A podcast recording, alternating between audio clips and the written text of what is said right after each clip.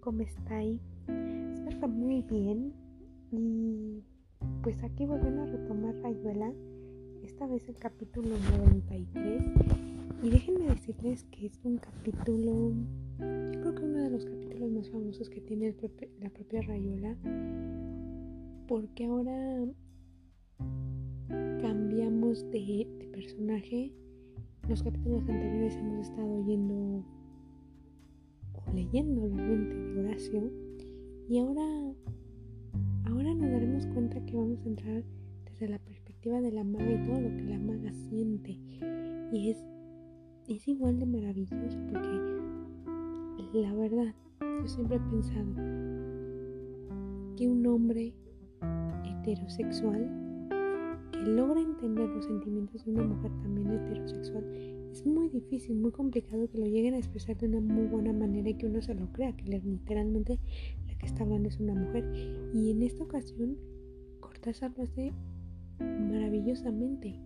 Entonces, creo que van a descubrir ciertos mm, oraciones o frases, mejor dicho, que les van a identificar. Así que sin más ni más, empecemos. Nada, así que tomen una tacita de café o de té, diríjanse a su lugar favorito y disfruten de este capítulo. Pero el amor, esa palabra, moralista Horacio, temeroso de pasiones sin una razón de aguas hondas, desconcertado y arisco en la ciudad donde el amor se llama con todos los nombres de todas las calles, de todas las casas, de todos los pisos, de todas las habitaciones, de todas las camas, de todos los sueños, de todos los olvidos o los recuerdos. Amor mío, no te quiero por vos, ni por mí, ni por los dos juntos. No te quiero porque la sangre me llama a quererte, te quiero porque no sos mía porque estás del otro lado. Ahí donde me invitas a saltar y no puedo saltar, no puedo dar el salto. Porque en lo más profundo de la posesión no estás en mí, no te alcanzo, no paso de tu cuerpo, de tu risa. Hay horas en que me atormenta que me ames. ¿Cómo te gusta el verbo amar? ¿Con qué cursilería lo vas dejando caer sobre los platos y las sábanas y los autobuses? Me atormenta tu amor que no me sirve de puente, porque un puente no se sostiene de un solo lado. Jamás Wright ni Le Corpus van a ser un puente sostenido de un solo lado.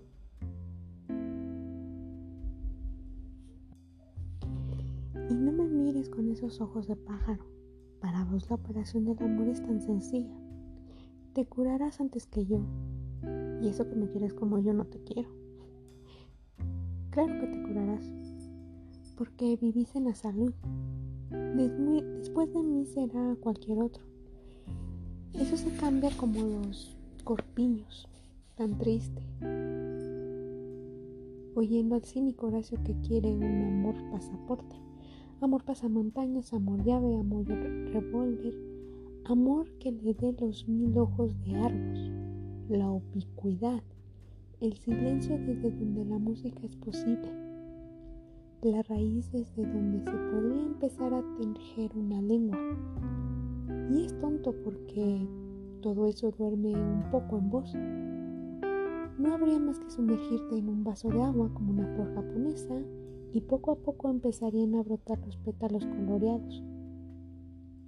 Se las formas combadas, crecería la hermosura dadora de infinito. Yo no sé tomar, perdóname.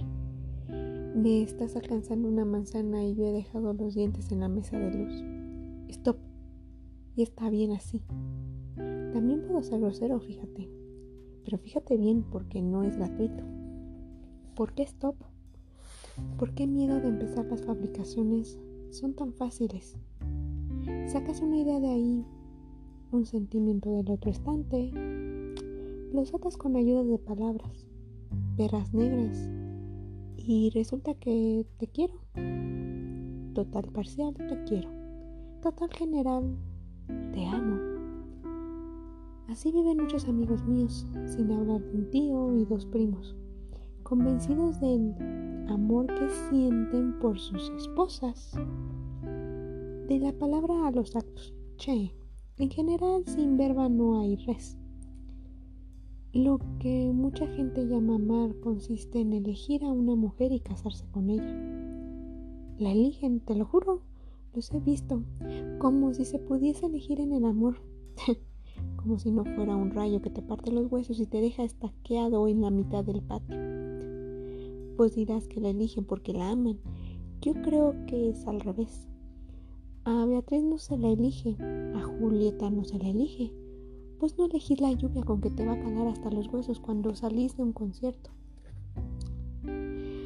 Pero estoy solo en mi pieza. Caigo en artilugios de escriba. Las perras se vengan como pueden. Me mordisquean desde abajo de la mesa. ¿Se dice abajo o debajo? Mm, lo mismo te muerden. ¿Por qué? ¿Por qué? ¿Por qué? ¿Por qué? Es terror a las perras negras. Míralas ahí en ese poema de Nash. Convertidas en abejas. Y ahí en dos versos de Octavio Vaz. Paz.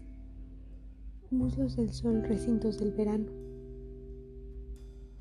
Pero un mismo cuerpo de mujeres, María y la Brigham Bills los ojos que se nublan mirando un bello vaso son la misma óptica que se regala con los retorcimientos de un ahorcado. Tengo miedo de ese proxenitismo, de tinta y de voces. Mar de lenguas lamiendo el culo del mundo. Miel y leche hay debajo de tu lengua Sí, pero también está dicho que las moscas muertas hacen herer el perfume del perfumista. En guerra con la palabra, en guerra, todo lo que sea necesario aunque haya que renunciar a la inteligencia, quedarse en el mero pedido de papas fritas y los telegramas. Rotor en las cartas de mi doble, de mi noble hermano y los diálogos del cine. Curioso, muy curioso que Butenham sintiera las palabras como si fueran objetos y hasta criaturas con vida propia. También a mí a veces me parece estar engendrando ríos de hormigas feroces que se comerán el mundo. Ah, sí, en el silencio empollará el roco. Logos, Futue Count. Concebir una raza que se expresará por el dibujo, la danza, el mecramé una mímica abstracta. Evitaría las connotaciones raíz del engaño. These booms, etc. Sí, pero un honor que se deshonra cada frase. Como un burdel de vírgenes si la cosa fuera posible. Del amor a la filología. Estás lúcido. Horacio. La culpa la tiene Morelli, que te obsesiona. Su incesante tentativa te hace entrever una vuelta al paraíso perdido. Pobre preadamita de snack bar, de edad de oro envuelta en celofán. This is a plastic age, man, a plastic age. Olvídate de las perras.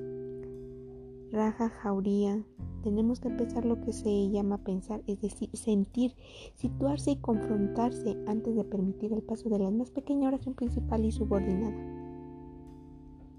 París es un centro, ¿entendés? Un mandala que hay que recorrer sin dialéctica, un laberinto donde las fórmulas pragmáticas no sirven más que para perderse.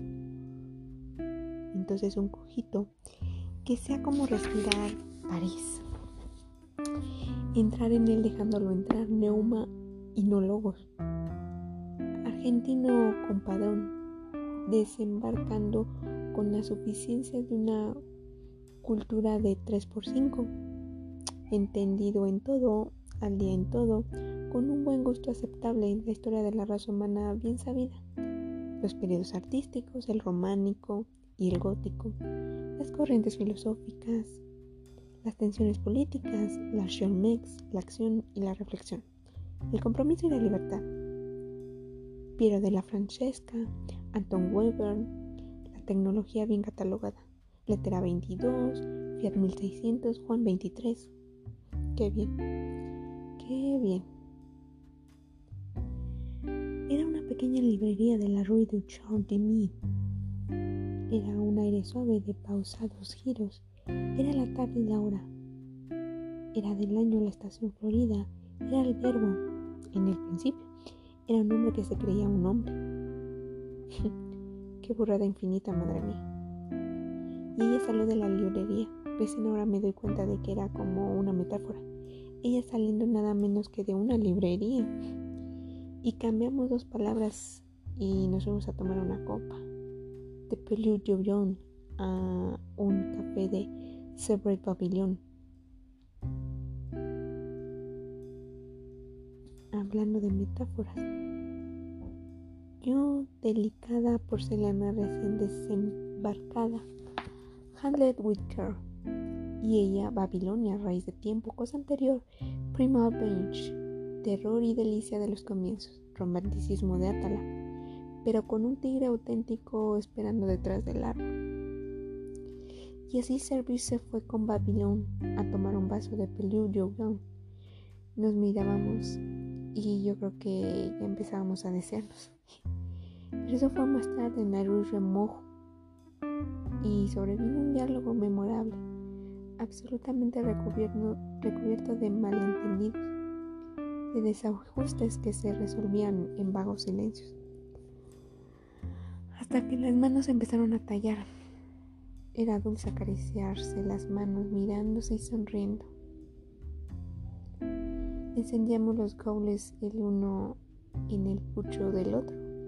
Nos soltábamos con los ojos, estábamos tan de acuerdo en todo que era una vergüenza. París danzaba afuera esperándonos. Apenas habíamos desembarcado. Apenas vivíamos. Todo estaba ahí sin nombre y sin historia.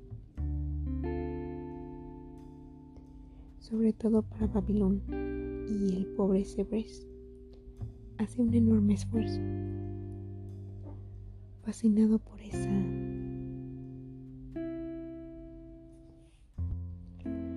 fascinado por esa manera babilona de mirar lo gótico sin poner etiquetas, de andar por las orillas del río, sin ver remontar los tranques normandos.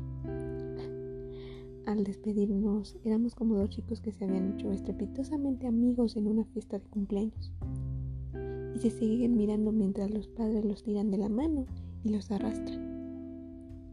Y es un dolor dulce y una esperanza. Y es un dolor dulce y una esperanza. Y se sabe que uno se llama Tony y la otra Lulu. Y basta para que el corazón sea como una frutilla. Y Horacio, Horacio, Nart, Alor.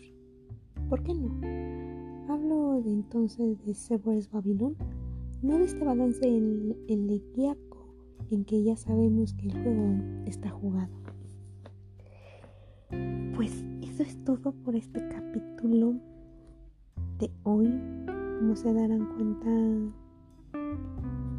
es un capítulo que nos permite conocer un poco más el mundo de estos dos amantes de este amor un poco fuera de lo común, pero que tiene uno de los pasajes que tiene varios pasajes que mucha gente conoce aun cuando no ha leído la obra. Así que, pues nada, espero que les haya gustado. Desde algún lugar de México, arrivederci.